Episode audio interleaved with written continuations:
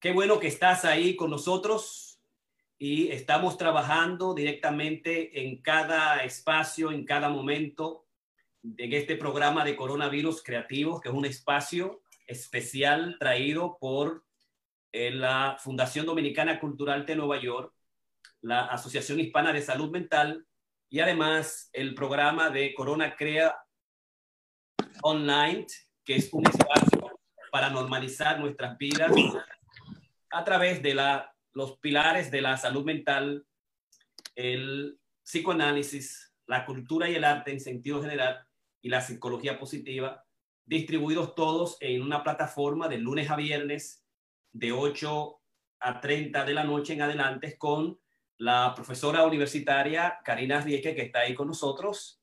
Karina Rieke, profesora universitaria de la Universidad de Justicia Criminal de la John Jay University en Manhattan mi profesora, además de la Universidad de Pace University, ha terminado un PhD en salud mental y el maestro, profesor, educador, ejecutivo en el área de la psicoterapia y la salud mental, el profesor Ramón Blandino.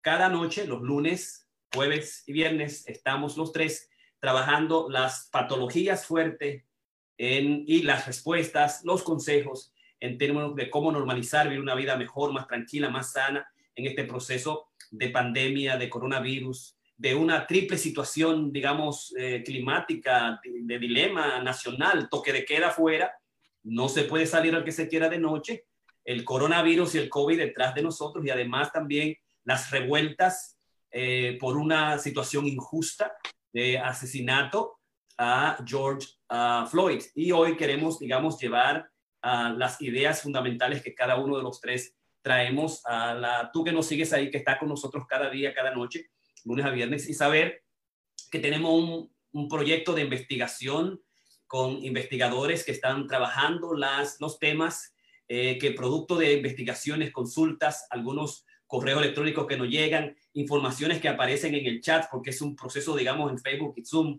eh, interactivo, que nos interesa saber qué piensan ustedes, qué están haciendo ustedes, para también nosotros realimentarnos y traer temas nuevos.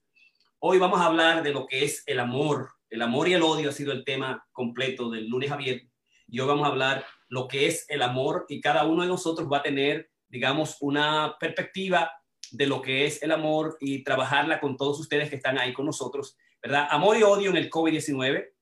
Y yo pienso que hemos tenido de todo. Hemos tenido de mucho amor, de mucho odio, eh, de mucho resentimiento, de muchas dificultades eh, con nosotros mismos, eh, de dificultades en la familia, cómo toda la salud mental de alguna manera se ha trastornado y lo hemos visto en todo el proceso de la pandemia, el aislamiento, ¿verdad? La rabia, las injusticias, eh, cómo ha subido los divorcios, desde el amor, los niños, el divorcio, el sexo, la intimidad, la pasión, los trastornos alimenticios en el comer, trabajamos en el problema de la violencia doméstica que ha aumentado muchísimo, el problema de la, de la anomia social, de los trastornos psicosociales eh, afuera, eh, digamos, el disgusto y los resentimientos personales que suceden a nosotros, todas, digamos, esas, esas los dramas de, las, de la psicología de los seres humanos se han puesto, digamos, en escena durante estos últimos tres meses, marzo, abril, mayo, ya estamos en junio, ¿no? Y todavía seguimos con estas grandes dificultades. Pero hoy, hoy queremos hablarles de un tema que es eh, vital y es love and hate, el amor y el odio, eh, yo voy a hablar que es el amor, la psicología del mal, the psychology of evil. Ramón Blandino, Ramón Blandino va a hablar sobre lo que, por qué nos enamoramos, why we fell in love, y Karina va a hablar Love in the Digital Age, The New Challenges, el amor en la época digital, los nuevos retos. Entonces, de alguna manera, cuando pongo, cuando eh, tengo, pongo los, las palabras en el, eh, en Facebook me hace la traducción, me hace la traducción en inglés automática, ¿no? Tengo el Google y el Chrome que me hace la traducción que yo pongo en español, me la pone en inglés y, la, si está en inglés me la pone en español. Así que tengo que eh, chequear de nuevo la, los temas de amor y odio en el COVID-19. Jorge Piña, lo que el amor no es, psicología del mal, Ramón Blandino, ¿por qué nos enamoramos? Y Karina Dieque, amor en la era digital, los nuevos retos. Y como siempre, cada uno va a hacer una reflexión desde sus perspectivas una reflexión amplia, una reflexión corta sobre aspectos, digamos, analíticos, clínicos de nuestra práctica profesional, de nuestras ideas sobre los, los, temas que tratamos. Así que bienvenido, Ramón, ¿cómo estás? Bienvenido, Karina Díaz, ¿cómo están las cosas? ¿A Karina o a mí? Buenas noches. A los dos, buenas noches. A todos ustedes, a Karina. Ok. Karina. Hola, eh, gracias Jorge, bienvenidos Ramón y Jorge. Yo siempre feliz de traer mi granito de arena en este tema que realmente me apasiona muchísimo, lo que es el amor, lo que son las relaciones, lo que es la intimidad y el desarrollo de la misma para convertirnos en más y mejores seres humanos, por supuesto. Excelente. Así que ya tenemos nuestras Berkis Contreras. Good night. Buenas noches. Nuris, good night. Buenas noches. Así que estamos listos. Mi reflexión sobre el amor ha sido y es una reflexión que tiene años. Yo he reflexionado sobre las cuestiones del amor, del amar. He trabajado, lo he trabajado de la perspectiva filosófica, sobre todo la perspectiva psicoanalítica. En mi vida personal también he vivido una situación de amor incondicional permanente en mi familia, en Doña Pancha, mi mamá, Mamantina, Guilla, mis hermanas Olinda, siempre me dieron eh, cuidado, con amor, con incondicional continuamente desde que crecí, eh, fui a la universidad, eh, desde que comencé a enamorarme y a tener amores, a tener mis hijos. Yo pienso que el, el gran, el, las reflexiones profesionales desde el área filosofía, educación, psicología, psicoanálisis, ha sido como reflexionar desde el área de la poética o de la metapoética, trabajar las concepciones del amor eh, trabajar esa, esas mitologías de las que he hablado, que Freud siempre planteó sobre lo que es el amor, ¿no? Eh, esos, esos dos, a Freud cuando se le preguntaba a él qué es, qué es el amor eh, o cuáles deben ser los objetivos finales del psicoanálisis, él decía que era establecer intacta, libre, decía Freud, la capacidad de amar y trabajar. Una persona que puede trabajar, sostenerse continuamente, proveer, eh, digamos, y sabemos lo que significa para, desde el área de la salud mental el no poder trabajar, la depresión, todos los trastornos de la salud mental que impiden el, individuo no trabajar. Entonces decía, si tú trabajas continuamente, si puedes hacer las cosas que te gustan con pasión, eso es, tendría una actitud sana. Eso es el psicoanálisis. Y podemos apostar a eso, es, es digamos, el elemento fundamental psicoanalítico. El segundo, el segundo aspecto era amar, la capacidad de amar, de amar a un ser humano, a un individuo, amarte a ti mismo por la posición del, del narcisismo. Decir, el narcisismo hay una, una parte necesitas que es positiva. Cuando tú te amas a ti, buscas tus necesidades, tus deseos, estudias, te preparas, eres un poquito egoísta, aprovecha las circunstancias que te brinda papá y mamá. Yo siempre lo digo a los niños, tú tienes un cuarto cinco estrellas, tú vives en un hotel cinco estrellas, aprovecha eso para que después de los, 18 años, los 21, tú puedas irte a estudiar y aprovecha la situación y ser independiente, aprovecha el cuarto del hotel cinco estrellas que te da papá y mamá, ¿verdad? Y esa es la capacidad de amarnos a nosotros, amar a los demás y bajo ese principio narcisista digamos que se convierte en patológico cuando el, individuo se cree el centro fundamental de sí mismo y no comparte ese amor ni siquiera con la otra persona, con la comunidad, digamos, con el mundo. Entonces estamos bajo un proceso, digamos, de lo que es las patologías narcisísticas y las personas narcisísticas. Pero Freud decía fundamentalmente eso, la capacidad de amarnos, amar a los demás, amar la vida y eh, más allá trabajó lo que es el, el, el, su texto, más allá del principio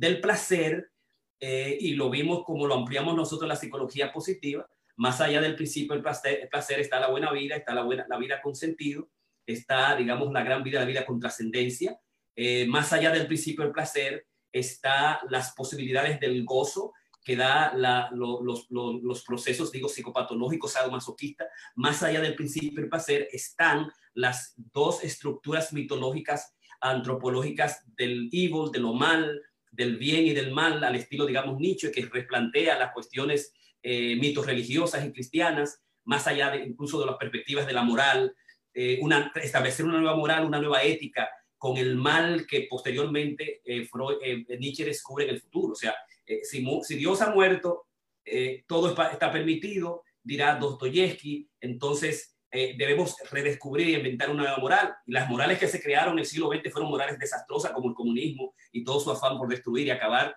con la clase, digamos, burguesa y crear una nueva dictadura que en sus ejercicios fueron desastrosas y mataron más millones que lo que mató Nazi, ¿verdad? aunque las concesiones ideológicas, mitopoéticas o, o digamos eh, utópicas eh, todavía son permitidas por muchos jóvenes en muchas circunstancias, pero el siglo XX, con el nazismo y el comunismo sus grandes extremos, fueron, eh, digamos, las torturas y el futuro de esa nueva ética que Nietzsche quiso descubrir a través de más allá del bien y el mal, por un lado, y más allá del principio del placer con Freud, y construir una nueva moral a partir del eros y el tánatos, la destrucción. Y entonces en esas disquisiciones yo siempre busqué el concepto del eros del amor. Incluso escribí una antología, Andrógino Ciego, y escribí también mitos, eh, metapoesía en torno al eros y en torno al tánatos, desde una perspectiva, digamos, metanalítica, metafreudiana eh, y lacaniana, o sea, en, esa, en, cuanto a las búsquedas fundamentales de lo que es el amor. Entonces, amar es la capacidad fundamentalmente de trabajar, amarnos nosotros a los unos a los otros, amar al otro, amar a la pareja, de una perspectiva eh, clínica analítica que Freud estableció, conociendo las complicaciones del principio del placer, de cuando vamos más allá del principio del placer, queda la muerte, queda el sadomasoquismo, eh, queda la destrucción, y Freud y el mismo Albert Einstein apostaron en sus diálogos a la paz y apostaron en sus diálogos también a la preeminencia del, del Eros, del dios Eros, por encima de todas se toman las cosas. Y entonces, desde la perspectiva, digamos, clínica, pasional, vamos a encontrar las complicaciones de la psicología del mal, la psicología de lo diabólico, diabólico como lo ha escrito el, el escritor de la psicología del mal, Zambrano, ¿no? Psychology of Ego, en Psychology, the Psychology, Psychology of Evil Talk, que es eh, Phyllis Zimbardo, Phyllis Zimbardo, quien trabajó todas las cuestiones de la psicología del mal a través de establecer una nueva imaginería en el ser humano, los demás, por las posibilidades que es tan sencillo de ir del odio al amor en la relación en la pareja, de ir del, del odio al amor en las cuestiones sociales, de ir del odio al amor de acuerdo al régimen, de ir, de ir del odio al amor de acuerdo al sistema establecido, penitenciario, militar, social, político, eh, con las, dimensiones de corrupción y, también en la relación. Como ir más allá del bien y el mal nietzscheano, ir más allá del bien y del mal freudiano, cuestiones las, las problemáticas de una ética que puede ir, que puede ser permeable, dice sin embargo, el, el odio y el amor es, es, permeable a la relación, por eso existe la violencia, la, la violencia, digamos, eh, intrafamiliar contra las parejas y los niños. Eh, por eso es tan persistente, por eso es tan mortal la permeabilidad, la posibilidad y lo fácil que ir de una, de una cuestión a otro, por una condición, digamos, instintual, eh, eh, hereditaria, genética, que es predominante en el hombre, ¿no? Eh, y las grandes filosofías freudianas, psicoanalíticas y las grandes producciones marxistas trataban de establecer una ética especial precisamente en, esa, en la dimensión del, del amor, en la dimensión del amor, sabiendo las complicaciones, pero aún así está en el querer hacer bien, en el querer trabajar al otro, en querer que otros individuos se desarrollen. Entonces, esas reflexiones mías siempre ha estado basada en las cuestiones de cómo amar a mis hijos, la dimensión de que se me ha amado, la responsabilidad con la pareja y con el amor y cómo transformarnos continuamente a nosotros mismos. Digamos, esas son las principales eh, dimensiones filosóficas. Yo pienso que debemos tomar un, un alto, un, día, posiblemente el lunes, para hablar sobre eh, Félix Zimbardo y la psicología del mal, muy apropiado a George eh, Floyd y las situaciones que están pasando y cómo lo ve y, cómo, y cuál es la propuesta que hablamos ayer, que es la propuesta de establecer, estar dispuesto a construir a un héroe ordinario, no el héroe superhéroe que tiene grandes poderes, que, los niños sabemos, y el de la fantasía, él dice está bien, ese está bien, pero eh, tú no vas a poder volar como Superman, tú no vas a, destruir eh, ciudades, eh, tú no vas a tener rayos X, tú no vas a poder arañar por allá, y, eso está dentro de la fantasía. Dice, pero vamos a construir frente al mal existente y permeable eh, eh, una, una construcción heroica. Salgamos a hacer el bien continuamente. Si un policía sale a hacer el bien continuamente, va a hacer el bien continuamente. Si, es parte de un, de un proceso racista, discriminatorio, en cualquier momento, a la izquierda a la derecha, por ejemplo, la gente tiene que cuidarse cuando vea a una policía eh, fundamentalmente blanco de este país, cuando nosotros somos negros, cuidarlo, irte a la izquierda, pararte o agacharte, por si acaso. Porque existe esa, esa dimensión peligrosa del racismo, de la discriminación rampante sistemática, ¿verdad? Y Lombardo quiere trabajar eso y quiere trabajar eso también nosotros en el área, digamos, eh, individual psicoanalítica. Él dice, el problema en el banco es el individuo. Está bien, vamos a trabajar nosotros los analistas al individuo, porque eso es lo que nos llega, pero el problema del mal es sistémico y está afuera, y ahí es que tenemos que trabajar. Eso por un lado. Entonces, yo siempre eh, eh, comienzo eh, estableciendo el concepto del amor desde la perspectiva de lo que no es el amor. El, y me gusta siempre definir el amor de, desde esa perspectiva y ahí yo quiero, digamos, establecer eso, ampliar unas posibilidades de las, de las definiciones del amor que yo siempre he utilizado y, y que eh, y que me parece interesante, digamos, eh, eh, establecer algunas de esas, de esas definiciones. ¿no? El, el primer aspecto es el, el, hecho de que de definir un poco algunas de las teorías en los seminarios que he hecho, que es sobre lo que es el amor lo que es que el amor, la definición de lo que es el amor.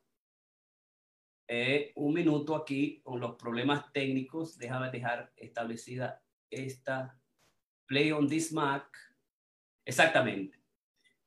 Entonces el amor es un arte y una ciencia.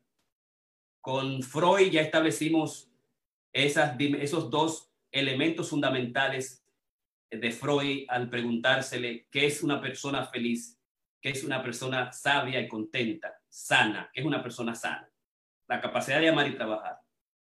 Pero grandes teóricos como Erich Fromm ha trabajado las concepciones del, arte de amar.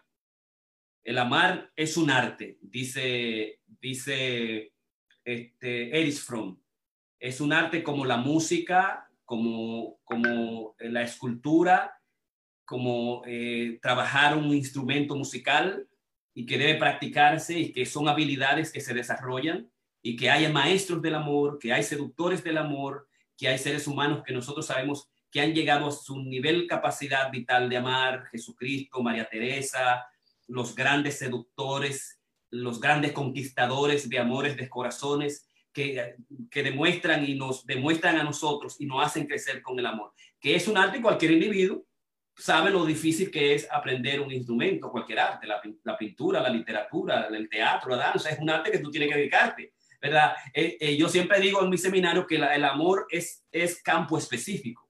Si tú, eres, si tú eres bueno en las matemáticas, y tú eres bueno en la ingeniería o la tecnología, y tú no aprendes del arte de amar, te va a ir mal con la esposa, te va a ir mal contigo mismo, te va a ir mal con la mujer. Tú tienes que estudiar eso, eh, porque es, es, es campo específico Tú puedes ser el, gran genio como lo fue eh, Albert Einstein y no supo amar, no amó. Mileva eh, lo, lo, abandonó y se fue le quitó a otro muchacho.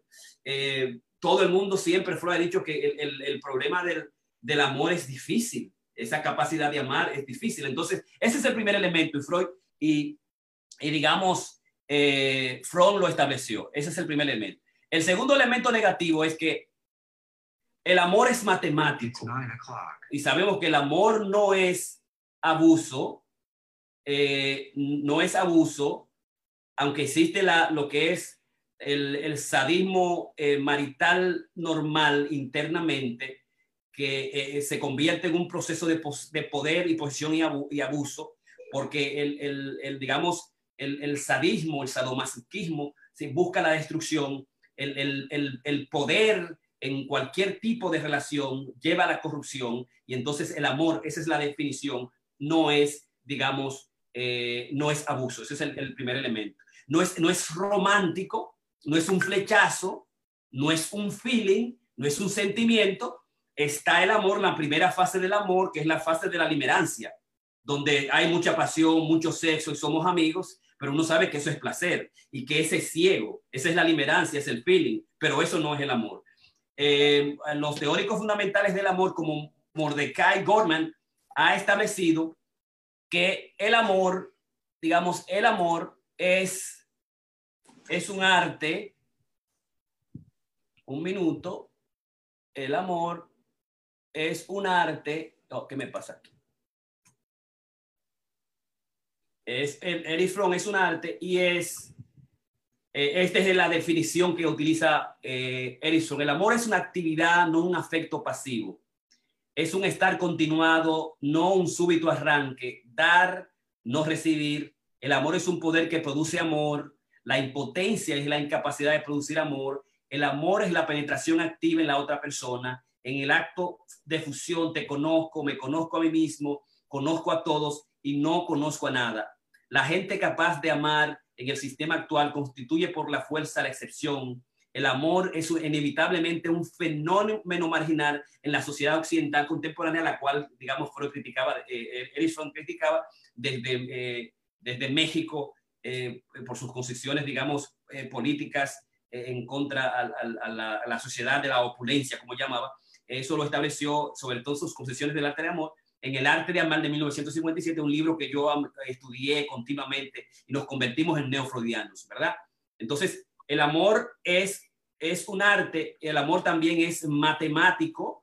Eh, a partir de Goldman, los estudios de Gómez establece que el, si, si, tú conoces los principios fundamentales del amar, y no vamos a entrar en esos principios porque eso debe ser un, un proceso, una clase, un seminario, eh, eh, nosotros en la clínica sí introducimos los aspectos matemáticos del amar en, los, en las cuatro fases del amor, la limerancia, el amor, el sexo, la primera fase, la segunda la confianza y la tercera el compromiso. En esas fases del amor se establecen todos los componentes matemáticos que te llevan a aumentar las posibilidades, las posibilidades de, de, amar al otro humano y como la gente se sorprende mucho en las sesiones mía y Karina que te hacemos, como la gente que, que no está en love, I'm not in love, yo no estoy, yo lo amo, pero yo no estoy enamorada, y eh, cómo hacemos que esa situación, si se emplean las dimensiones de la matemática, siguiendo a goma se puede establecer. Y finalmente, uh, M. Scott en la nueva psicología del amor, establece una de las definiciones que son las definiciones que a mí me interesan y con esa la voy a dejar, con la que yo he trabajado muchísimo, y es el hecho de que eh, él establece que la nueva psicología del amor, la palabra clave es entonces voluntad. Usted ama y deja de amar de un día para otro. ¿Cómo, doctor? Pues yo lo amo, yo no puedo vivir sin él, sí, yo lo sé. Pero yo sé que un día tú vas a decir, y todos nosotros sorprendemos, pero tú estabas enamorado de este hombre oficial. ¿Qué se fue? Porque es una voluntad. Y como toda voluntad, la voluntad se desarrolla. Y tú te vas a desarrollar cuando tú sientas que es necesario, inteligentemente te haya preparado a nivel de, los, de con los niños, prepara a los niños, prepara a la familia, te prepara tú mismo, te prepara legalmente, te prepara emocionalmente y lo que tú estás haciendo es simplemente desarrollando una voluntad, dice Peck. La nueva psicología de la domía del amor da un paso mayor a la, las concesiones freudianas filosóficas, da un paso mayor a las concesiones de Erich Fromm para dar un paso mayor a una nueva psicología del amor que supone una voluntad.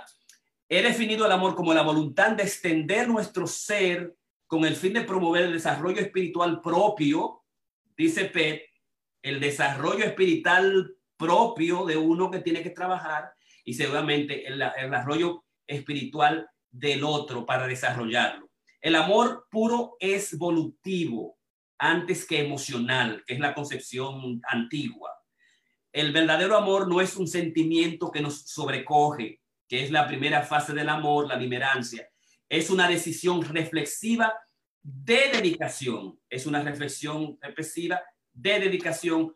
Ese spec de 1978. Fundamentalmente esas son las concesiones de lo que no es el amor, un sentimiento, una emoción, sexo, eh, pasión, pura amistad, eh, ¿verdad? Un flechazo, eh, es trabajar, ¿verdad? Es eh, voluntad, es decisión, es, es, extenderse a uno mismo para construir un mejor amor y desarrollar las capacidades, los sueños que tiene la otra pareja, tus hijos, tu esposa, los demás. O sea que ahí yo los dejo con esas concepciones de lo que es, digamos, el, las concepciones del amor para establecer una definición donde yo me he avanzado continuamente y he trabajado en la práctica, en la clínica y directamente conmigo. Hay otras dimensiones más que tienen que ver mucho con la individualidad, con el discernment, con el merecimiento, con el autoestima, eh, que trabajamos en la clínica en diferentes, digamos, aspectos. Así que eh, suéltalo,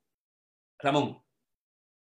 Ok, sí, gracias, Jorge. Eh, es interesante cuando mencionabas a Phil Zimbaldo, yo recuerdo hace mucho tiempo, en una serie de televisión. Él fue presidente de la Asociación Americana de Psicología por muchos años y fue es profesor emérito de la Universidad de Stanford, donde hizo su famoso estudio del experimento de la prisión. Y de ahí es que él saca ese estudio del, del el mal, de la psicología del, del, mal. Eso podemos quizás en otro momento expandirlo, porque creo que es apasionante. Eh, esta noche entonces, pues yo quiero irme un poquito más diferente y quiero eh, enfatizar, quiero retomar eh, los diferentes tipos de amantes para entonces después entrar al por qué nos enamoramos. Eh, eh, anteriormente mencioné que los griegos habían definido y, y, uh, y, listé básicamente los tipos de amantes y en este entonces pues quiero retomarlos porque algunas personas quizás no estuvieron con nosotros. El primero fue el que se llama el pragma. Este es el estilo de amor que enfatiza básicamente en los aspectos prácticos del amor. ¿eh? Por eso es que habla de, de, del amor pragmático.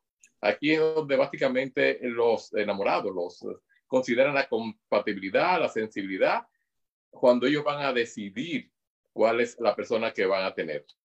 Ellos se preocupan más por el tipo de vida que van a tener, el estatus, la reputación de familia, las actitudes de los padres, la carrera y demás. El otro amor es el, el tipo maníaco, básicamente. Eh, también voy a hablar más adelante de lo que es el infatuation. En este estilo, básicamente, este tipo de personas son zonas que son bien volátiles, inseguras y son extremadamente posesivas.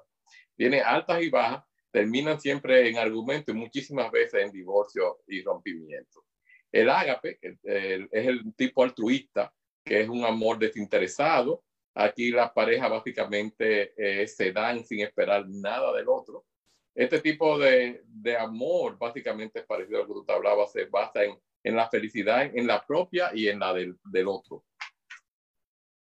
Eh, en el eros, básicamente este es el amor del tipo erótico, donde básicamente lo que se busca es la química, la química de, de, de, la, de la, pareja, y es muy importante, pero es básicamente todo bien, bien, bien sexual. El ludus eh, básicamente viene de, juego, es el, el estilo de, amantes o de amor que eh, eh, la seducción es como un juego para ellos. En esto básicamente no hay commitment, no hay compromiso. Básicamente las personas pueden tener muchísimos amantes, muchos novios, y eso se ve mucho también en diferentes edades, no se ve mayormente en, en, los jóvenes. Llega un momento en que si tú sigues un proceso de maduración saludable, pues entonces ya tú vas a pasar de ese tipo de amor. Y el, el que es el tipo de amor que básicamente crece a través del, del, del tiempo, es básicamente en aquel que empieza como una amistad y se vuelve sexual. Y básicamente es el tipo de persona que incluso cuando se divorcian terminan siendo amigos por, por, muchos, por muchos años. Stenberg, que tengo por acá el libro, básicamente sugería que había tres, tres componentes importantes para tu poderte enamorar. La intimidad, el compromiso y la pasión. Eh, dependiendo de cómo estos tres factores se integran, entonces que tú te vas a enamorar. Por supuesto, la pasión se refiere al, al, deseo intenso, eh, físico, la atracción que tú sientes por una persona. La intimidad más bien eh, incluye el ya tener unos, unos sentimientos más profundos, una necesidad que puede ser psicológica de, de estar cerca de esa persona. Y el tercero, bueno, sería el compromiso. En esto hay una, un, una decisión consciente de que queremos estar con, con esta persona. Eh, y básicamente a partir de ahí, entonces eh, podemos entender qué está pasando, cómo llegamos a enamorarnos. Bueno, em empezamos con, con, la parte en algunos casos, dependiendo de la personalidad, del, del gustarse, del liking. En esto, básicamente, eh, estamos, está presente la, la, la, relación cercana y nos, nos ayuda a, a, identificar a alguien que nos, que nos atrae. Alguien a quien básicamente nosotros pues podemos eh, eh, sentirnos atraídos eh, como hablaba él, quizás uno de los más curiosos es el que eh, eh, cuando nos estamos enamorando es cuando sentimos infatuation. Infatuation, la, la, mejor manera de definirlo en dominicano sería cuando uno se emperra, cuando uno se asfixia. Porque básicamente en este momento, según Stenberg, este es el tipo de amor como primera vista que te vuelve loco con esa persona. Hay una, una, un, una atracción inmediata y ma mayormente física. Es algo así que tú no puedes eh, dejar de, de, pensar en esa persona. Tú estás las 24 horas del, horas del día, tú tienes esta persona en la mente y básicamente eh, estás obsesionado, si se quiere, con eso.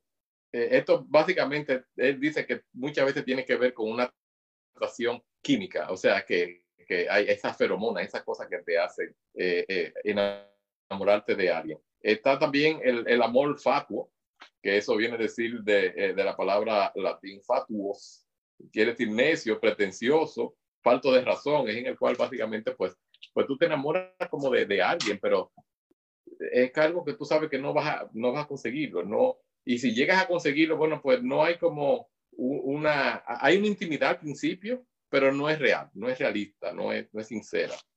Hay mucha inseguridad en, en ese tipo de, de, de, atracción.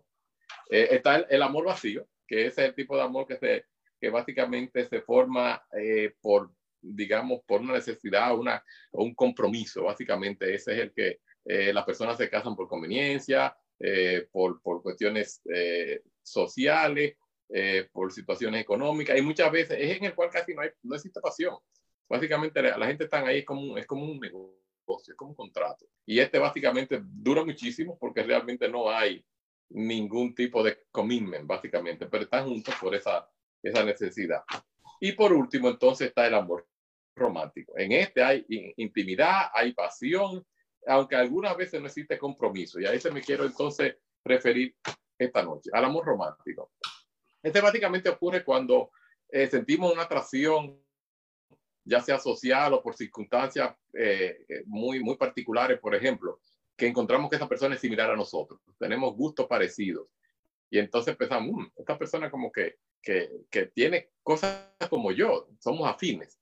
La, eh, la, la, segunda área que puede influir en que nos enamoremos de alguien es la proximidad. Si estamos básicamente de cerca con una persona por mucho tiempo, estamos viviendo cerca, trabajamos cerca, eh, empezamos a interactuar y empezamos como a sentirnos esa cercanía con, con la persona. Si arriba de eso, entonces hay un, un, un deseo, una desirability de la persona eh, deseo, de, lo podemos desear, no sé cómo traducirlo en español. Bueno, pues entonces ahí la, esa atracción se vuelve más, más, fuerte, más particular. Entonces ya estamos hablando, estamos fijando en, la, en las características físicas eh, que, que, nos atraen y, y, y bueno, eh, eso llegaría hasta ahí a menos que haya un, un, un, gusto recíproco. Porque si básicamente tú puedes desear mucho a, a esa persona, pero si esa persona no te desea a ti, no hay un, un gusto recíproco, entonces pues no se va a concretar la, la relación. Eh, muchas veces existen otras cosas que pueden influir en eso, que es por ejemplo la influencia social, que es que muchas veces uno está tratando de conformarse a las normas. Eh, eh, eh en estos momentos eso no se está viendo tanto. Pasaba más en, en, en nuestras, en, en, ciertas culturas, eh, básicamente, que tendrían que casarse dentro de, de su propio grupo, los, los, hindúes, los, los, los judíos, eh, ciertos grupos étnicos específicos eh, sin, sin, sin, ponerlo a menos. Esto es parte de sus normas sociales.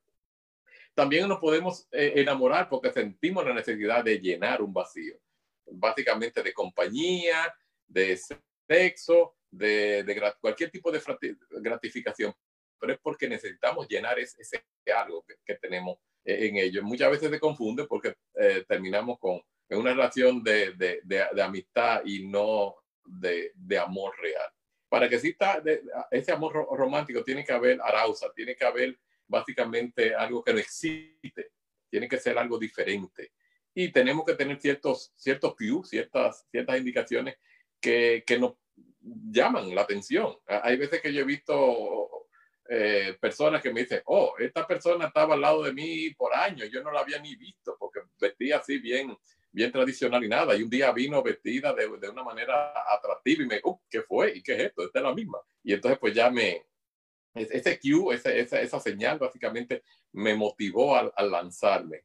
Eh, tenemos que estar listos, tenemos que estar readiness, eh, es que tenemos que estar listos para estar en una relación. Muchas veces personas que tienen una baja autoestima eh, tienden a enamorarse rápidamente de, de, quien fuera, porque lo que están buscando es alguien que le, le supla eh, esa, esa, necesidad, ese, ese, e, ego tan, tan bajo que tienen. Otras personas que tienden a enamorarse realmente porque se sienten muy solas y quieren estar con alguien. O sea, muchas veces yo he oído de, de, de, personas, he tenido pacientes recientemente una, que eh, entró en una relación y es simplemente, ella me dijo, no, yo realmente, yo creo que lo quiero, yo creo que lo amo, pero al final terminó admitiendo que realmente lo que ella lo necesita y todo lo que estaba necesitando es que esta persona estaba llenando un, vacío.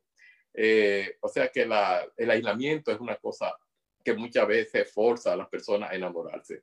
Hay personas también que le gusta el misterio. Hay personas que le, le llama la atención cuando alguien es, es misterioso. Y tú ves que esos grandes amantes siempre son así como eh, te dan soga y te jalan. Básicamente, en un momento dado, te, te, llenan de flores, eh, ramos de flores y llamadas y, y, poemas y todo esto. Y tú ves las primeras, se desconectan tres o cuatro días. Y tú te quedas como en el aire este tipo de persona entonces se convierte sumamente misteriosa y la persona, la otra persona, objeto de, del deseo, aunque ya no, no le interesaba para nada, ya espérate, tengo que, tengo que ver qué es lo que hay ahí y empieza a buscarle. Pero ese es el tipo de danza que existe muchas veces en el, en el enamoramiento. O sea que básicamente eh, existe desde el punto de vista romántico, existen estas teorías que finalmente muchas de ellas y, eh, se, se la, la resumen desde el punto de vista biológico. O sea, como tú habías mencionado anteriormente los, los análisis de los trabajos de Fischer y sobre todo Karina creo que mencionó también lo de, Alaya Malachi Pines, que ellos básicamente reducen todo esto a una situación, bueno, particularmente intensamente a la parte biológica, que eh, eh, la necesidad de procrear, la necesidad de, de esto, y, y, existe mucho la, toda la parte hormonal eh, en que eh, eh, tiene que incluirse en todo lo que yo mencioné para que exista como ese, esa conexión. Me gustaría quizás dejarle como tarea a los que nos están siguiendo que traten de ubicarse en dónde, qué tipo de, de amor ellos están ahora experimentando, qué tipo de, de amor o de amantes ellos son, son de este tipo, como estuve hablando, de, del juego, del lodus o, o, eso, porque es interesante. Muchas veces nosotros hablamos bien eh, eh, teórico y tú, yo cité una serie de estudios y tengo aquí muchísimos papeles, pero me pongo yo mismo a pensar, ¿y dónde estoy yo? Y, le, ahora le, preguntaría a ti y a Karina, ¿dónde están ustedes en términos de, de, de esa relación cuando hablamos del, del, amor romántico? ¿Cómo se enamoraron? ¿Cómo se enamora uno? Pero no quiero, no quiero dar la respuesta por mí mismo. Te lo paso a ti para que te lo pases a Karina. Claro. Gracias, Ramón. Karina Rieke. El sonido, sonido, sonido, sonido. Ahí estoy con el sonido.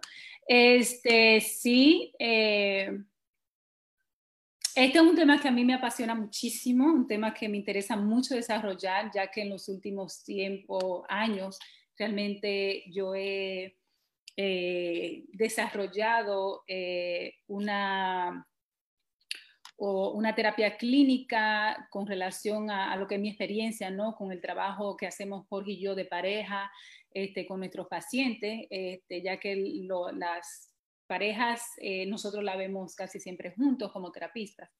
Este, así que me, apasiona muchísimo, eh, me, intriga mucho el tema. Entonces, en, en la presentación de hoy intenta hacer una breve, eh, si se quiere, una breve historia de lo que es el amor, una historia y su relación con lo que es la psicología, ¿no? Entonces, algo que a mí me llama mucho la atención y siempre me ha llamado la atención, primero porque mis padres, mi mamá y mi papá, decidieron después que se dejaron eh, mantener una relación de amistad. Y eso a mí me llamó mucho la atención porque no era algo que se veía mucho, ¿no? En donde yo me crié, ni siquiera aquí en los Estados Unidos, este, por, lo menos en ese tiempo, eh, y eran sumamente amigos, tenían una relación y mi mamá siempre quiso mantener esa buena relación. Y a mí de adulta lo que más me ha llamado la atención es el empeño que nosotros tenemos por definir una relación como termina. Entonces, yo siento que a veces eso es bien injusto este, porque no le hace justicia a lo que fue una relación, obviamente. Si a alguien le rompen el corazón, nadie tiene muchas cosas buenas que decir, pero yo siento que eso no debe de ser realmente la definición de esa relación. Es decir, cómo termina la relación no debe de realmente definir lo que fueron años. Muchas veces tú viviste 20 años juntos, bueno, y, y el hombre se enamoró de otra Sin embargo, nosotros queremos odiar y maldecir, no solamente el hecho de que él se fue con otra, pero maldecir también esos 20 años vividos. Entonces, eso a mí me intriga muchísimo este, y, me apasiona mucho el tema.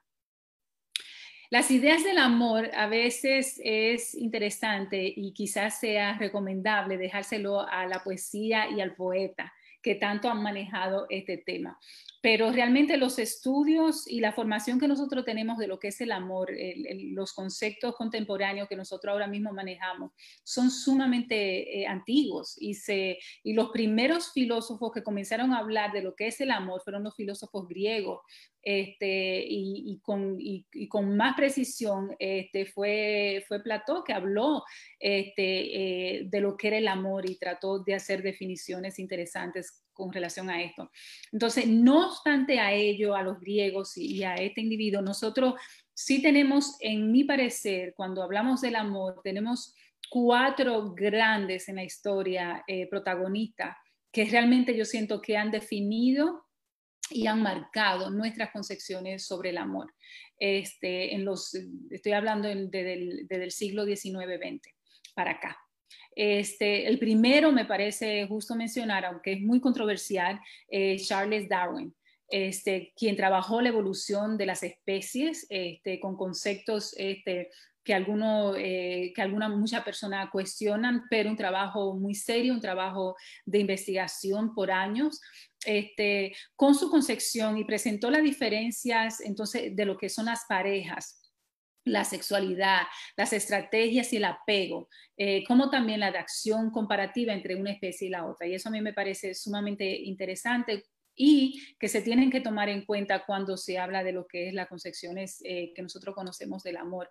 Este, el otro gran, me parece que Jorge lo mencionó, que también eh, parte y define lo que nosotros conocemos como ese apego, ese amor, es el padre del psicoanálisis, eh, Simon Freud, quien trabajó eh, las búsquedas del inconsciente, ¿right? Es lo que quiso traer lo que era el inconsciente al consciente para trabajar lo que son nuestros traumas. Él también habló de las experiencias infantiles como motivo de fuerza en la selección de lo que son nuestras, nuestro accional de adulto, la fuerza motivacional este, de la que él hablaba también como como esa fuerza consciente e inconsciente en la búsqueda de nuestro comportamiento. Hablo también de los mecanismos de defensa, ¿no? que son herramientas que nosotros tanto utilizamos este, cuando viene la hora de, de, de, entrelazarnos con lo que es el amor. También hablo de lo que era la sexualidad. Este, como, como, índice motivacional, si se quiere decir, eh, con, con, nuestro accionar como ser humano. Eh, otra de las personas que también evolucionó todo fue Margaret Mead, eh, nos mostró una conciencia al respecto de la variación cultural este, que nosotros tenemos con relación al, al amor unas búsquedas investigativas sumamente interesantes con relación al, amor. Ella expande la conciencia del mismo con descripciones, eh, con, descripciones vividas y variaciones culturales este, para expandir el concepto del amor junto con lo que es la sexualidad, este, que, a mí me parecen sumamente importantes. Uno de los movimientos también que, marcó eh, los conceptos que hoy nosotros trabajamos eh, en el amor partieron del 1970. Eh, que este, estos años realmente contribuyeron grandemente y duramente al clima de la conciencia de lo que es la mujer, donde se realizaron cambios importantes a, partir, a, partir de, esos años, eh, cambios que trascendieron este, nuestro, nuestro accionar con relación a lo que es el amor. Este, eh, y, en el 1978 pasó algo sumamente interesante, que, son parte de estos cuatro puntos que estoy presentando. Hubo un senador aquí en los Estados Unidos, eh, William Proxmire, que lo que hizo fue que dio fondo y fue el primero que se, que se destacó por dar fondo para el estudio del amor y le dio fondo y no solamente eh, quiso establecer fondo, pero también premió a investigadores como fueron Helen Berger y también Elena Haffer para que ellas siguieran investigando este tema del amor. La falta de los recursos, ella fue una de las que enfatizó que al final dijo, ¿sabe qué? Vamos a dejárselo a la poesía, el, el problema del amor, porque realmente hay, hay una cuestionante con relación a lo que son los, los grants y lo que son los dinero para hacer este estudio, eh, invertir, ¿no? Que no es una cuestión de, de solamente, hay, hay, investigaciones y existen eh, eh, cantidades de, de, de investigaciones que trabajan el tema del amor. Canadá es uno de los países hoy en día que tiene fondos privados para manejar todo lo que es el tema investigativo del amor. Interesante, Canadá. Entonces, ¿qué es el amor y qué tiene que ver con lo que es la psicología? Eh, con la psicología. Los autores Trace y Aaron definieron el amor como el deseo de entrar, mantener, expandir una cercanía, una conexión y el desarrollo de una relación con otra persona. Ellos fueron los primeros que comenzaron a hacer estas definiciones. Este, en el 1978 se hicieron este, definiciones concretas y básicas, pero también muy concretas sobre la definición del amor y lo dividieron en dos partes. Amor pasional, que es ese carnal este, que muchos de nosotros tenemos la dicha de sentir, y el amor romántico, ¿eh? con quien nuestras vidas van a estar ligadas.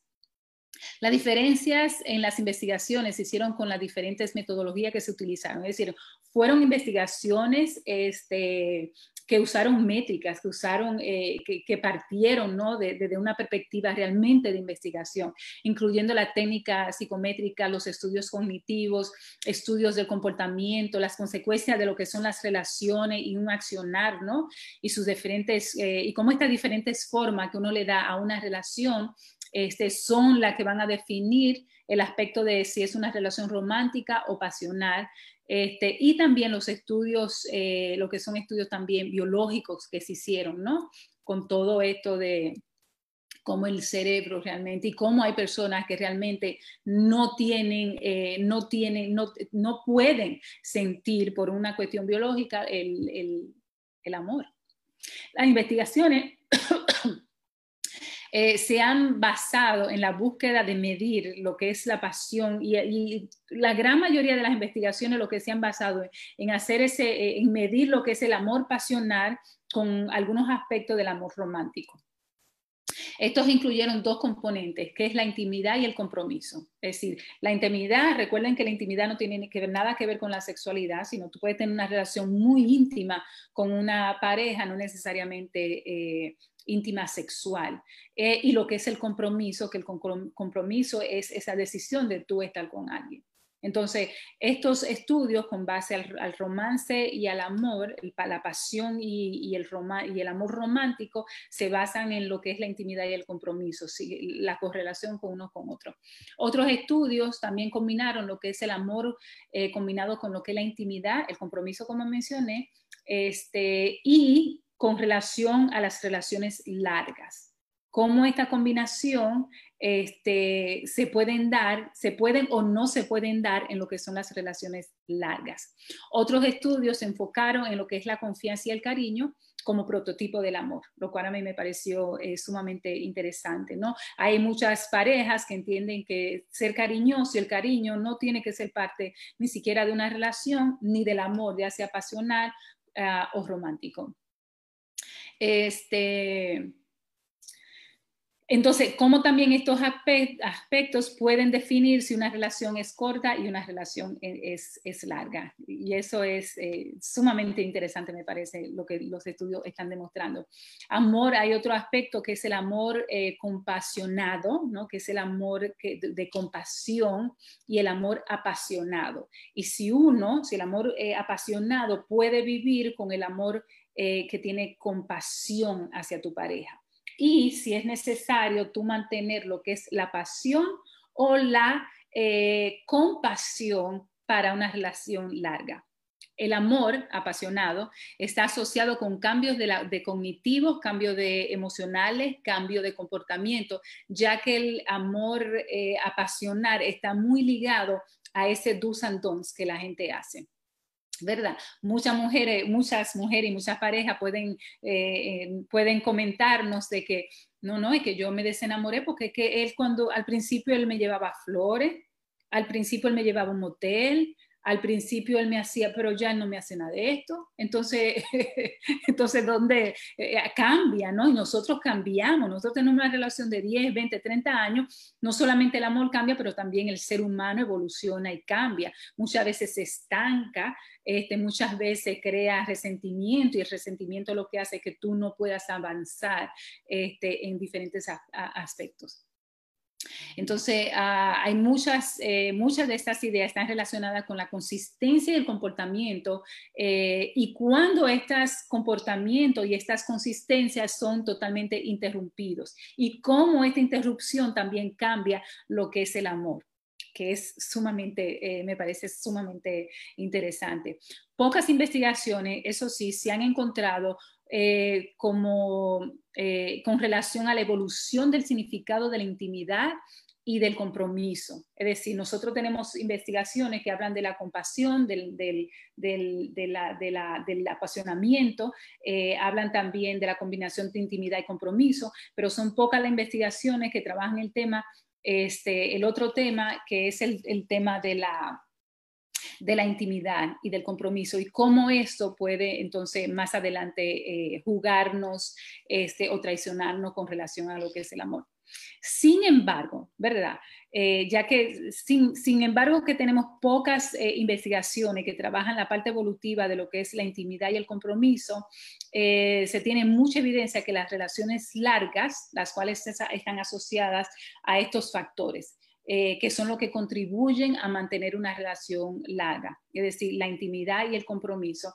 Hay muchos estudios que demuestran que hoy en día el divorcio está tan, tan alto, este, a contrario de años anteriores, es por el factor del compromiso. Nosotros, eh, eh, una de las cosas que te preguntan cuando tú te casas es hasta que la muerte nos separe, con pobreza o riqueza. Y muchas veces cuando la relación entra en pobreza, lo, primero que hace una gente, uno de los dos, es salir de, la relación.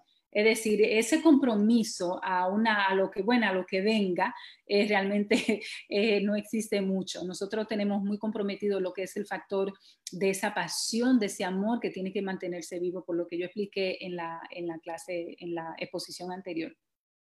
Las investigaciones demuestran que la cultura modela y, es la, la, que hace la experiencia de las expresiones del amor. Es decir, dependiendo de donde tú vengas culturalmente, van a ser tus formas este, y son los factores que van a contribuir realmente a nosotros poder definir lo que es, lo que es eh, el amor. Eh, como dije, la cultura es la, que, es la expresión de, cómo tú vas a asumir el amor, aunque la pasión, la compasión eh, aparecen como factores con las definiciones universales. Es decir, a pesar de que sí es cierto, las culturas todas son las que van a definir el componente pasional este, es en la gran mayoría de los casos este, muy bien definido y tienen una correlación uno con otro, no importa la cultura de donde venga. Es decir, ese aspecto pasional sí existe a través de las culturas y de las sociedades.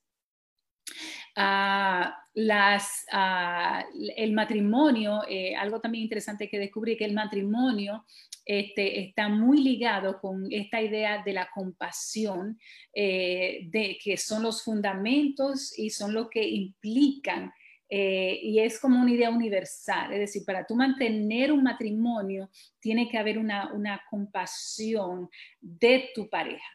Es decir, si él se va a enfermar, si él va a perder el trabajo, eh, si él va a tener, si algo va a cambiar con relación a él y la estructura que yo conocí, es, es, es, es un factor este, determinante cuando hay un matrimonio.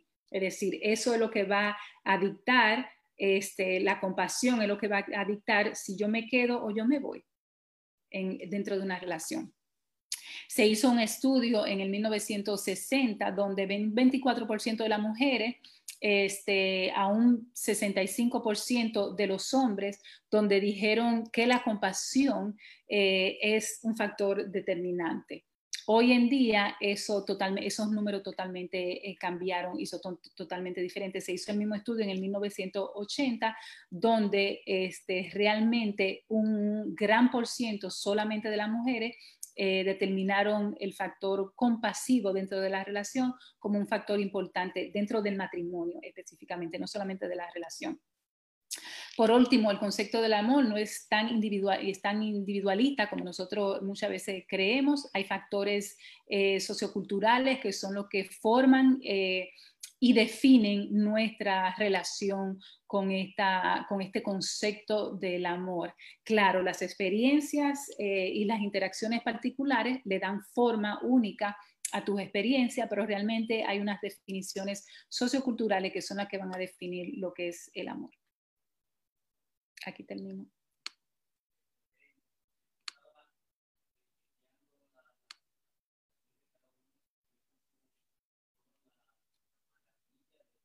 Jorge, yo creo que tu teléfono no se está oyendo. Estaba, estaba chequeando las, las, las intervenciones de cada uno de nosotros y cómo la maravilla del tópico es tan variado y, y, tan diverso, ¿verdad?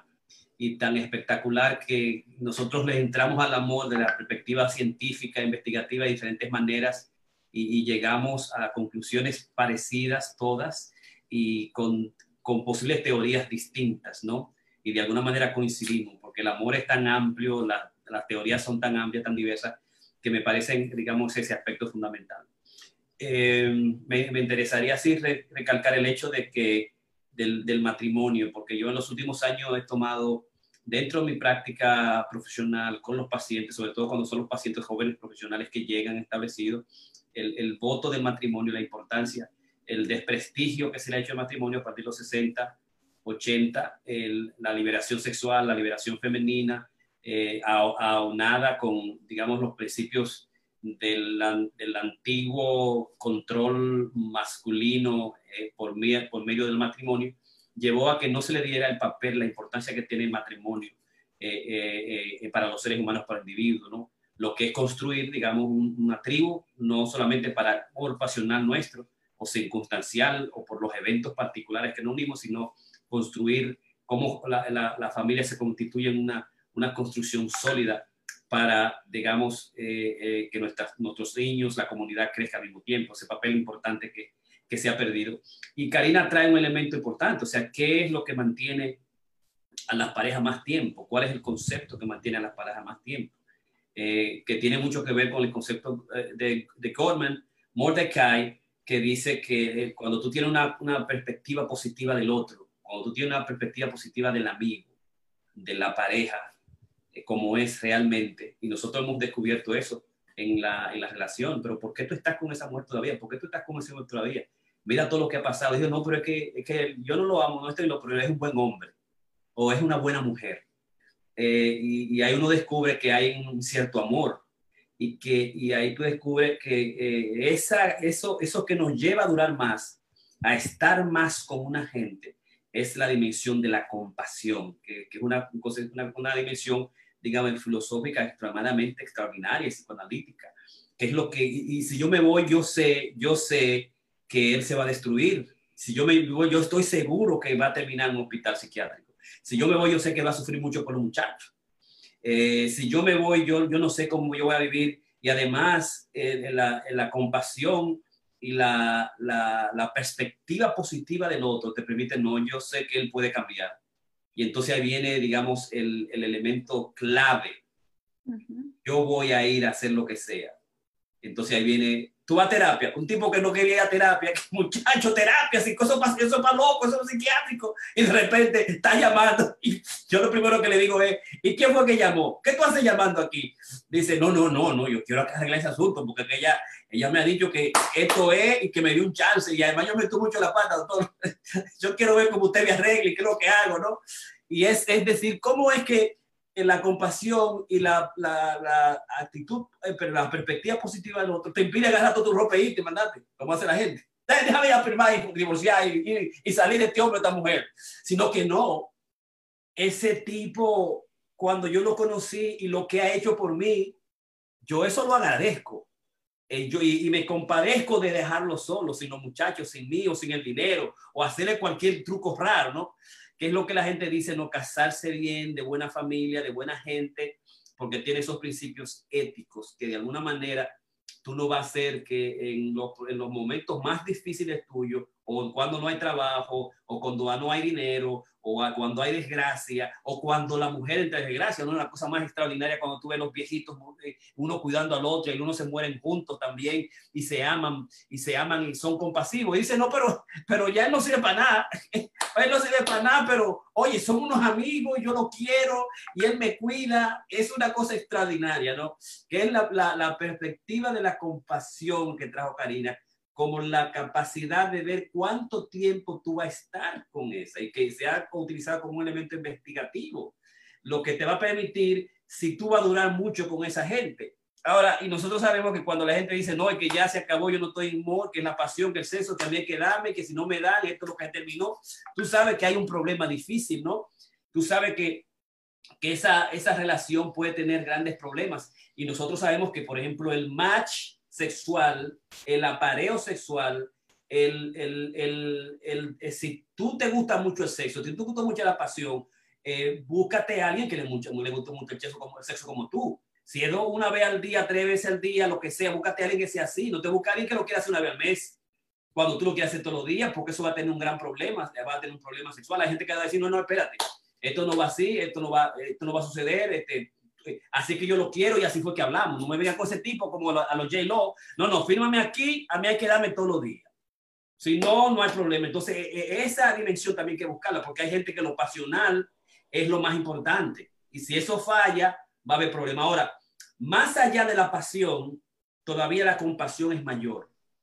Yo puedo, y mucha gente dice, no, pues yo amo a este niño, esta mujer, me dice Karina, pero es que ella lo ama y ama a su hombre, le gusta a su hombre, pero el tipo no hace un año que no hace nada. Y uno se pregunta, ¿pero qué tú haces ahí? Dice, porque no es el sexo. Hay algo más en esa persona. ¿Y, qué es lo que la hace? Ah, no, no, se levanta temprano. Yo me levanto temprano, me arregla toda la ropa, me da a todos los muchachos, me, me, llama cada rato, me va a buscar, ¿no? Me va a buscar, me busca, eh, me entiende las cosas mías. Bueno, que no se le para. ¿Tú me entiendes? Y para nosotros ¿cómo es? Come again, ¿no? Entonces, eh, nosotros hemos descubierto que sí, nosotros podemos hacer que la gente se le pare, que ame, que aumente la química con habilidades que son de tipo sexual. O sea, que las habilidades sexuales románticas y pasionales son lo más fácil del mundo. Lo que nosotros no podemos trabajar es el deseo, que es una complicación dentro de la sexualidad lo que nosotros no podemos trabajar, lo que es casi instintual, lo que es casi instintual, eh, que se ha descubierto en investigaciones, la química. Hay gente que te da química y hay gente que no te da química. Y ahí es lo que está, eh, yo me casé porque lo necesito y los arreglos que hay económicos. Pero uno sabe que del principio, uh, no me toque, ¿ok? Ese elemento instintual de la química que se ha descubierto que sí, que hay gente que no tiene química y hay gente que se repudia que se repela se repele y aún así se casa por ciertas necesidades. Y por eso nosotros, el, el concepto del amor es aquello que te permite a ti estar en casa con el otro, que tú lo puedes smell, que tú lo puedes oler, que tú lo que está ahí y que te gusta eso que él trae, ¿no? Eh, cuando tú encuentras eso, eso es amor y de ahí se une un poquito más la compasión, aún se une un poquito más la pasión, hay un, se, une mucho más el concepto que fue una decisión, que fue una decisión inteligente, que tú lo elegiste, que no te apresuraste por la edad, por la familia, por el dinero, sino que tú lo elegiste y que fue voluntario y que eso se ejercita, que esa es, una práctica eh, fundamentalmente en términos de eso. Ramón. el micrófono, jóvenes. Sí, estoy bien, Ramón. Ok, perfecto, sí, gracias. Esto está, la tecnología me está comiendo, pero bueno, aquí vamos. No, no, eh, eh, eh estaba siguiendo y básicamente sí, estoy de acuerdo con esto, con la parte de, de, de ese amor tan, tan especial que, que Karina estaba hablando, el, el, amor compasionado. Pienso que ese es uno, es el, el, el, hallmark de lo que es el amor. Básicamente aquí hay respeto, por el otro, eh, hay un commitment, hay una decisión de mantenerse unidos, juntos. Eh, existe en ello también una atracción física. Al tú leerlo, yo estaba buscando mis, mis anotaciones aquí, Karina, y básicamente es, es básicamente el, penúltimo, porque yo diría que, que el, el último, como estoy viendo aquí en, en, los estudios, es básicamente el amor consumado. Ya e, este básicamente es en el cual tenemos las tres cosas, como yo mencionaba al principio, intimidad, pasión y commitment, o sea, compromiso. Y cuando esto pasa, ese es el, es el, tipo de amor ideal, porque alguna vez hay un poquito que falta de uno o de los otros, pero en este caso ese es el amor ideal. Y sí, claro, también estoy de acuerdo con lo que mencionaba a Jorge, nuevas investigaciones el punto de vista uh, biologicista. A veces yo le encuentro un poco reduccionista, pero la realidad es que se han hecho estudios a, a nivel cerebral ahora con estos, eh, estas tomografías y estos estudios eh, del cerebro a, a nivel eh, eh, de, de, de, equipos que están utilizando y básicamente han podido ver incluso personas teniendo sexo dentro de una máquina para ver qué parte del cerebro y, y qué tipo de, eh, de, elementos a nivel neuronal está funcionando. Y se ha, se ha, visto, como decía Jorge, en algunos casos la atracción tiene que ver con factores eh, eh, de tipo eh, dopamínico, no, norepinefrínico. Si, si esto no está, y ahí es que estamos tratando de, balancear esto, la parte biológica, la parte química, la parte social, la parte antropológica, me gustó mucho que trajiste a Margaret y, y, yo creo que aquí hay mucho para expandir, porque muchas personas todavía no se encuentran, como yo decía, ¿dónde estás tú en términos de estos tipos, de, de estos modelos? Eh, ¿Estás idealizando? ¿Estás en una negación total? que yo soy solamente eh, muy romántico y compasionado. Eh, e, esto también tiene sus altas y sus bajas, depende de lo que uno, en el momento que esté uno, eh, igual que en, en las fases del desarrollo espiritual. O sea, básicamente eh, todo el mundo tiene un, un, nivel, hay un tope, hay otros que están evolucionando constantemente, que te puedo decir, los, eh, los budistas y los tibetanos están en un proceso mucho más avanzado en términos de espiritualidad. E existen también las creencias eh, que, que, ellos pueden algunos tener en términos de, del amor tántrico y ese tipo de cosas. Pero todo esto son detalles que he estado tirando así como algunas cositas que podemos seguir ampliando, porque sé que son, son temas interesantes y apasionantes. Exactamente. Así que, paso, Altagracia Maggi, Belkis Contreras, Yasmín Wando Flores, Guilla Piña Jiménez, mi hermana linda, ¿cómo tú estás? Te quiero mucho. Y Beth Guzmán, Nuris Pérez y Máxima T del Rosario han estado ahí. Good night.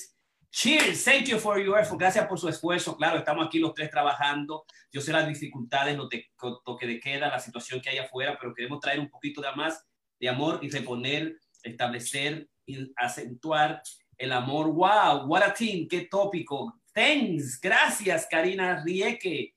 Y la admiración por la otra persona. ¿Dónde está? Karina. Eh, sí, antes de irme a lo que es la admiración, eh, trabajar un poquito lo que es eh, la cuestión del amor compasivo, el amor pasional este, y el amor, uno de los que yo más me he querido enfocar es en el amor pasional, este, ya que existen, se ha trabajado muchísimo y existen técnicas que te pueden decir cómo tú lo puedes trabajar a pesar de tener muchos años. Nosotros sabemos que el, el amor pasional es un amor que por lo general se manifiesta en los primeros años de relación, en los primeros años si llega a tres años es demasiado. Tú mantener lo que es el amor pasional, porque se le da entonces cabida a lo que es el amor. El amor, entonces, en su, ese amor, este, eh, el amor, ¿no? El amor realmente y la pasión, como yo he explicado antes, no son cosas que van muy de la mano.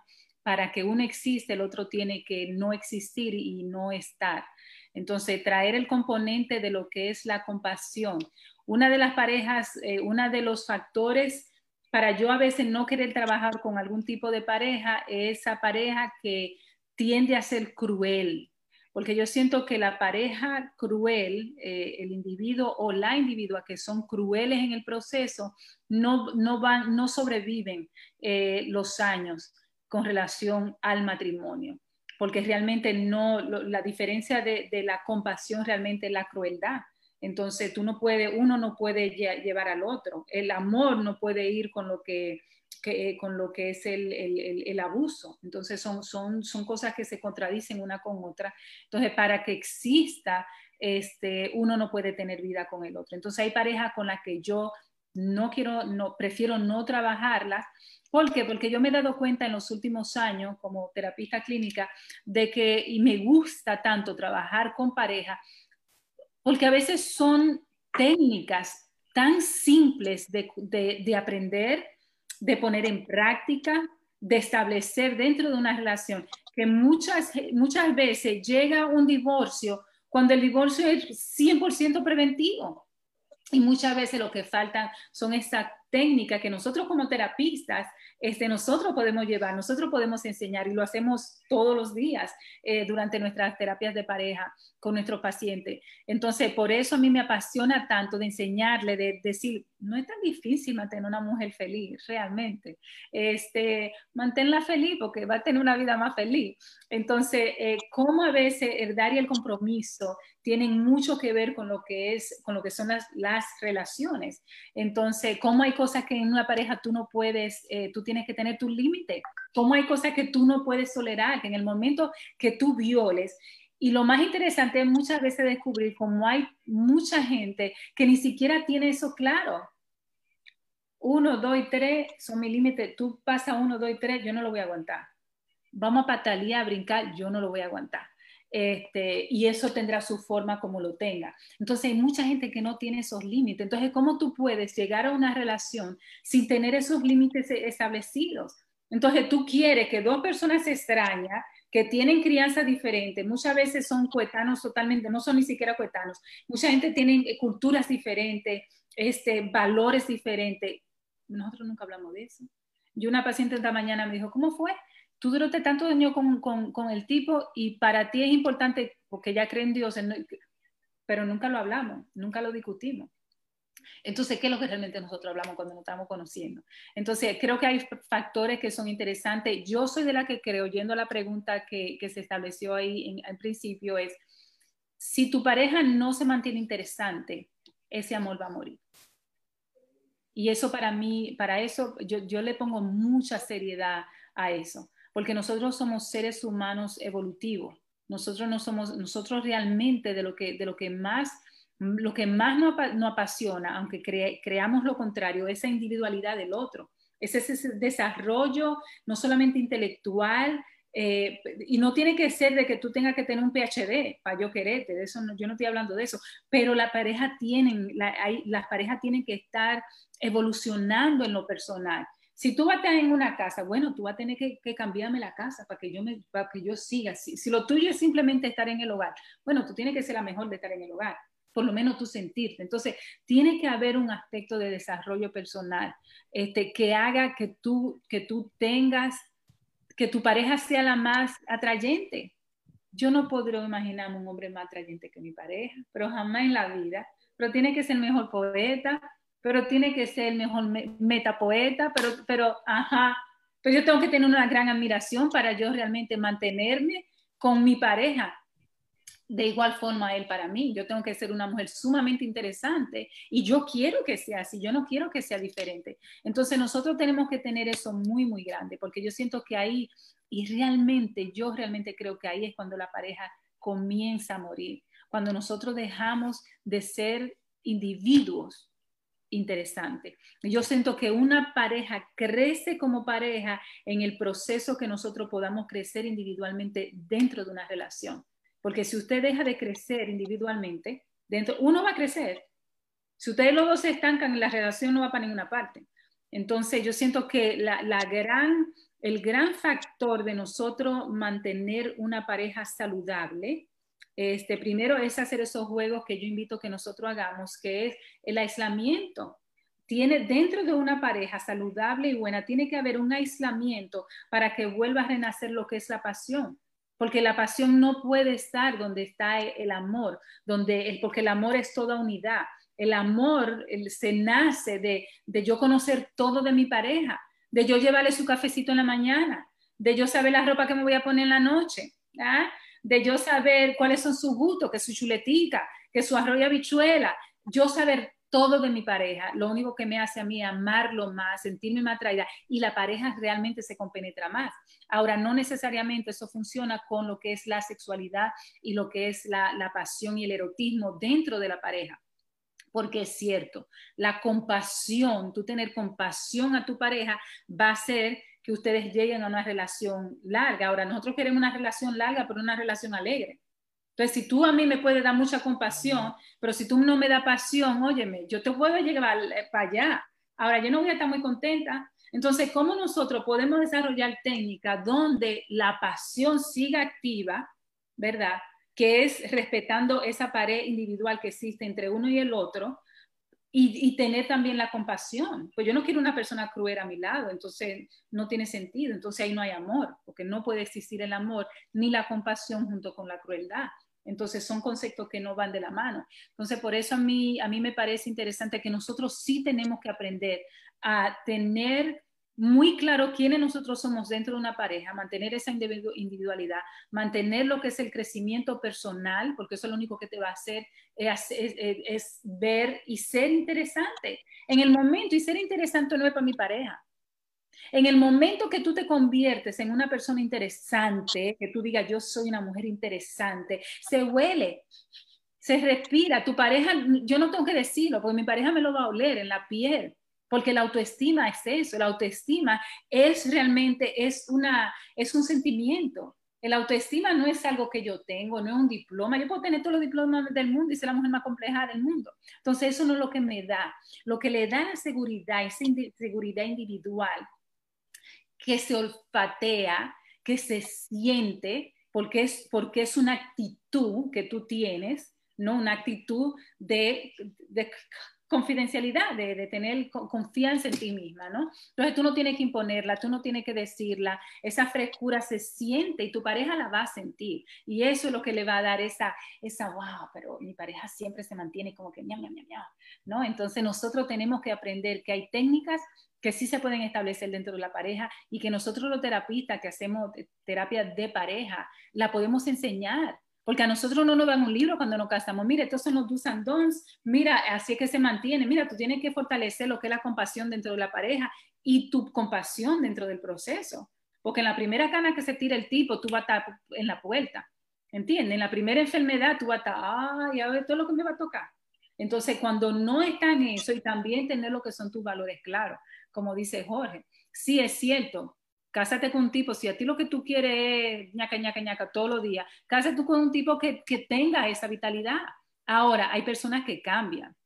Entonces hay personas que cambian en el proceso porque nosotros somos gente eh, nosotros evolucionamos constantemente y nosotros cambiamos, ¿no? Y a veces nosotros creamos lo que son los resentimientos, que yo siento y lo veo tan palpable en lo que es el asunto de las parejas, cómo el resentimiento eh, realmente destruye mucho a la pareja.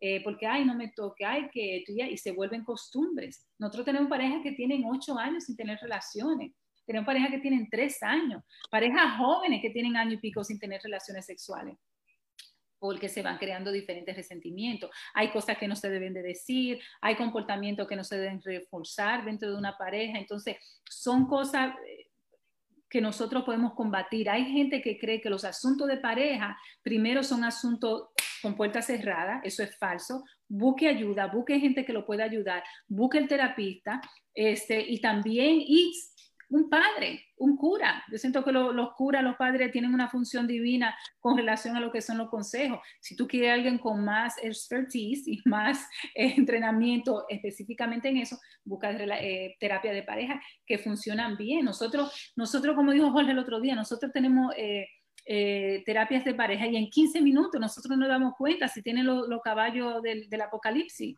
que le llaman.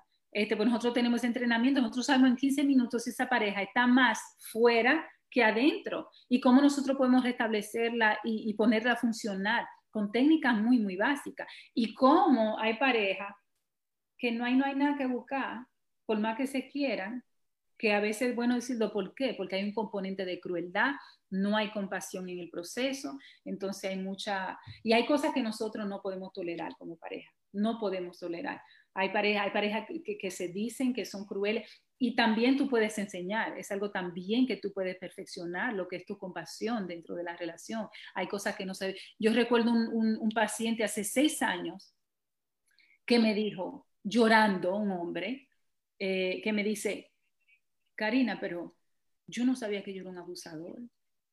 Digo yo, hermano, tú decirle estúpida a tu mujer, a tu novia, para novio comprometido, tú decirle que ella es fea, que ella, una mujer flaca, era, era flaca, digo yo que ella es fea, que ella es gorda, insultarla como tú, eso, eso es parte de abusos. Y, yo recuerdo la cara de inocencia que él me dice, pero, pero, así, pero así es que mi papá y mi mamá se hablaban, pero así era que mi abuelo, así mismo.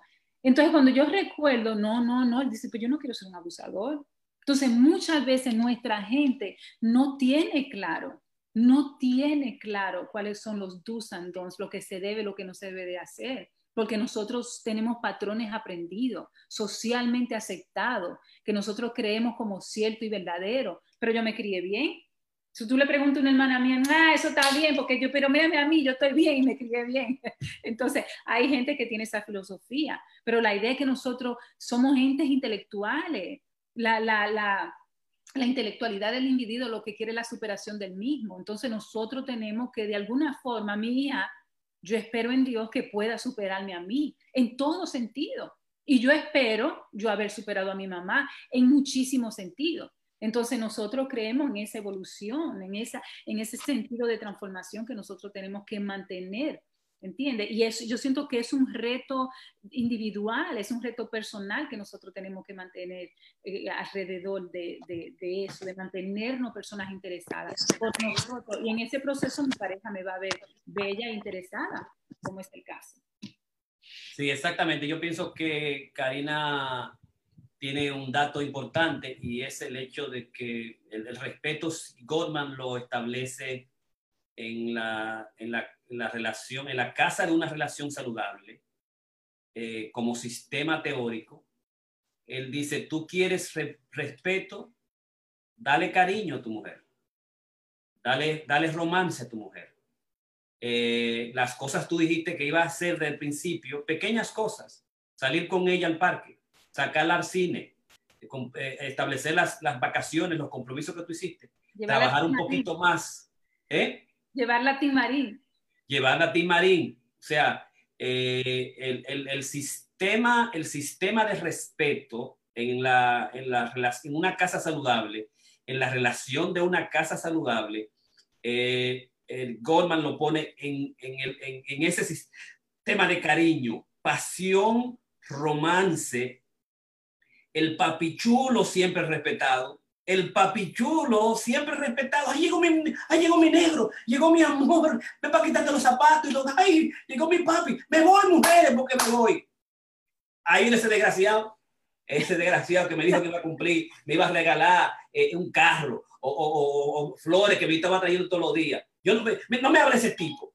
Oye, oye lo que te está diciendo, oye lo que te está diciendo Gorman, que la ha investigado en el laboratorio de amor.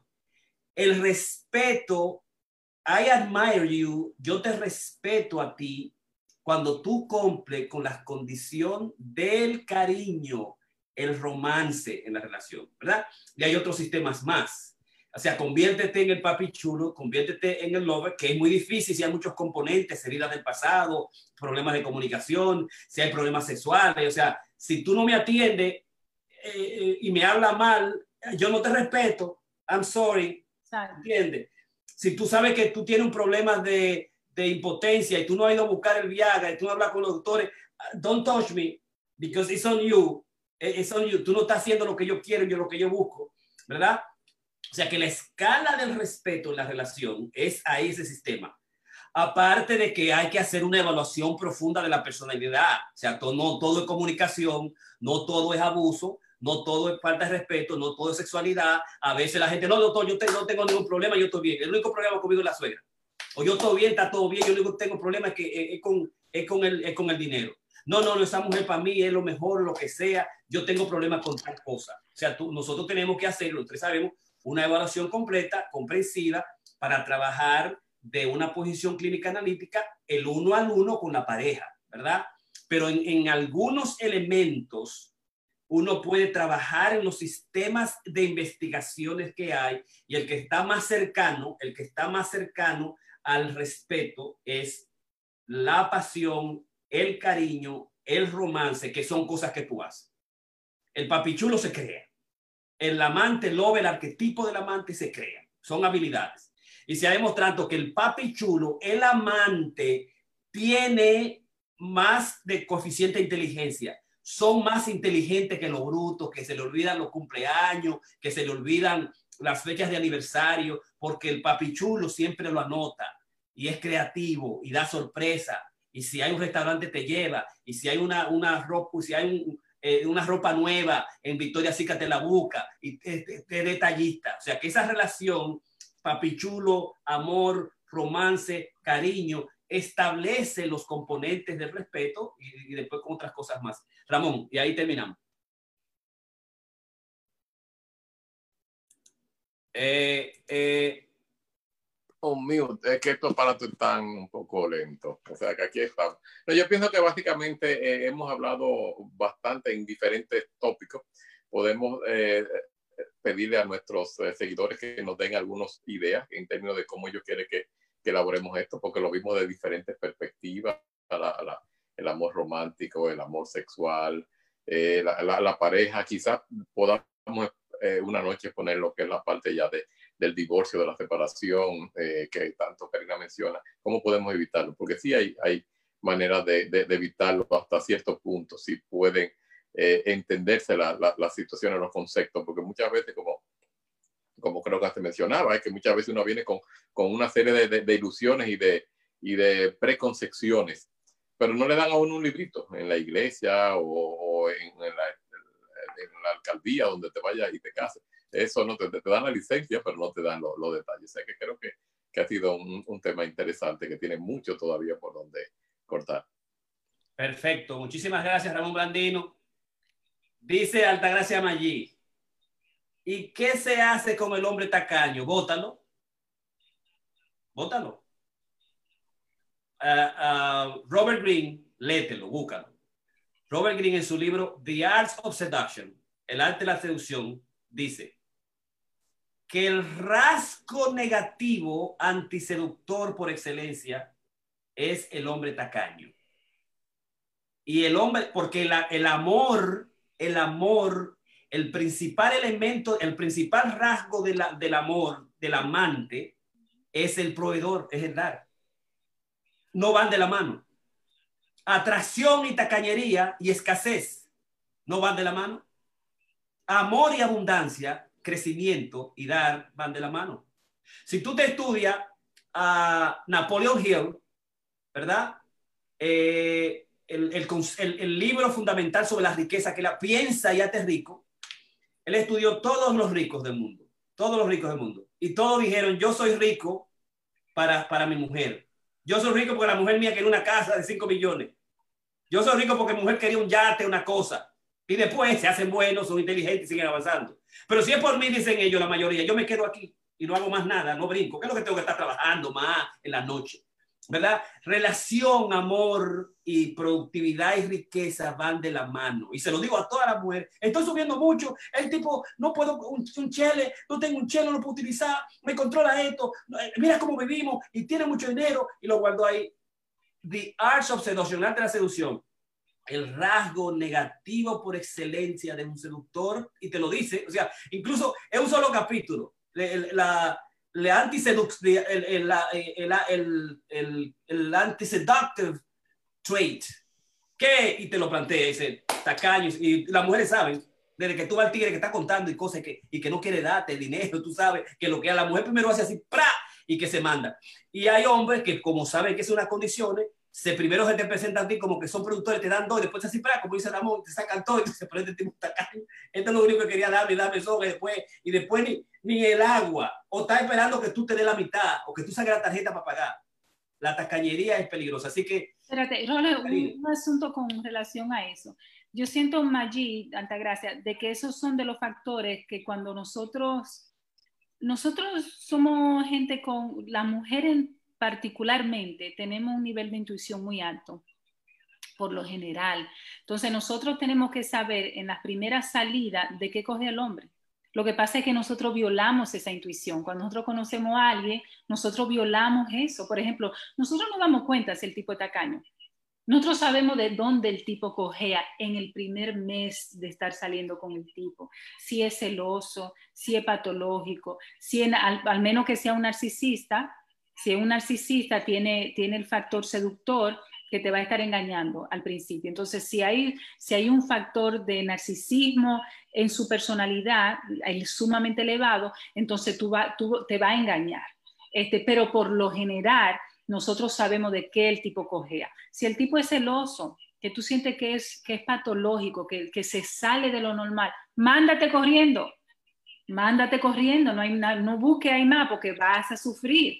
Si el tipo es tacaño, como dice Jorge, porque el amor crece con la abundancia, con el dar, si el tipo tiene esa característica de que es tacaño, mándate, no inviertas más el tiempo ahí, no pierdas más tu tiempo, lávate la mano y sigue volando. Este, entonces hay cosas donde nosotros no, si el tipo es mujeriego, si es mujeriego a nivel de la patología, donde tú sabes que es una cuestión caracterológica que no va a cambiar, salte de ahí porque vas a sufrir. Entonces, claro, yo creo, yo creo en la evolución del ser humano, yo siento que una gente puede, puede haber sido y puede cambiar, eso yo lo sé, pero hay rasgos que no te van a dejar mentir. Entonces, nosotras como mujeres tenemos que tener ese listado que no vamos a comprometer. Es que en este listado hay cosas que yo no la voy a comprometer. Tú la puedes comprometer a un límite. Hay muchas mujeres que la comprometen por esto, que esto, que esto. Pero va a llegar un punto donde si tú lo tienes claro, no importa, yo, lo tengo que, yo tengo que romper eso. Porque hay cosas que tú no puedes tolerar ni hombre ni mujer. Entonces, si tú entiendes eso, entonces yo siento que nosotros vamos a, estar más fortalecidos a la hora de nosotros este, tener una, una relación. Pero habría que ver también, Karina, la parte patológica, porque por ejemplo tenemos también, eh, sin, sin entrar en la, parte de, a, la retentiva de Freud, tenemos que hablar en algún momento de lo, opuesto, o sea, la, la persona que, que, que, tiene que dar, dar, dar, porque quieren comprar el amor, digamos, que te digo yo, las chapeadoras. ¿Cuántas parejas no conocemos donde el marido es bien miserable en la casa, pero le da muchísimo dinero a una de la calle? O los hanky-panky, las mujeres básicamente que, que, en la casa no, no, no dan nada, pero se encuentran un moreno en, Boca Chica y, y, le mandan tenis, le mandan de, 300 dólares cuando no tienen para comprarse un, un, un, par de chancletas para el marido. O sea que esos son temas que son interesantes, pero es cuestión de personalidad y de, neuroticismo. No, y también a mí me, me interesaría también ver, eh, me gustaría, Maggie, que quizá ella me explique un poquito más, porque hay muchas mujeres ahora que, por ejemplo, ah, pero el hombre tiene que pagarme las uñas, ah, pero él tiene que darme semanal para el salón. Entonces, yo siento, yo creo mucho en la ley de la abundancia, yo creo mucho en la ley de la riqueza. Ahora, tú como mujer, tú no puedes este, medir si una relación está haciendo funcionar o no, si él no te da tu 20 pesos para irte a tirar las uñas. Pues si hermana, si usted no tiene para irse a hacer las uñas y el pelo, vamos entonces a analizar. Entonces, yo, yo creo mucho en lo que es la, en lo que es el dar, pero también, como dice Ramón, qué es lo que se está desarrollando hoy en día con el concepto de la chapeadora. Entonces, ¿qué es lo que se está desarrollando hoy en día donde el, hombre le gusta dar y quiere dar? Porque a la chapeadora le dan y le dan mucho dinero. Entonces, ¿qué es, lo que, ¿qué es lo que está pasando ahí? Jorge y yo tenemos un estudio hecho más o menos, que quizá más adelante lo podemos Vamos entonces a trabajar las patologías del amor, entonces, las patologías del amor, ¿verdad? Las, aberraciones del amor, porque nosotros hemos pintado toda la cosa linda, ahorita yo te amo, quiéreme, porque ese es el amor, y ese es el amor de 80% de las veces. El otro, las patologías, nosotros sabemos que 10%, 20 pesos, los cuernos, el mentir, el tacañería, 5, 10%, pero el verdadero amor es 80%. O sea, Vamos entonces para el viernes que viene a trabajar las patologías, las aberraciones, las patologías del amor y meter ahí los saltimpanqui, las chapeadoras, esas cosas, patologías del amor, viernes que viene. Así que ya lo saben, el lunes vamos a trabajar sobre la psicología del mal, Zambrano y George y George Floyd y todo lo que está sucediendo, las nomias, para trabajar, que la gente me ha pedido mucho esas cosas. Así que a mí me hubiese gustado oír todo esto hace tiempo. y las mujeres independientemente no necesitan, pero quieren sentirse apoyadas y como implementadas. La mujer independiente económicamente no necesita, ya si me dice no necesita, allí, ya tú tienes un problema serio, pero no va a meter ahí porque las mujeres necesitan lo que tenga dinero, un hombre, pero ya eso en las patologías del bien vamos a hablar.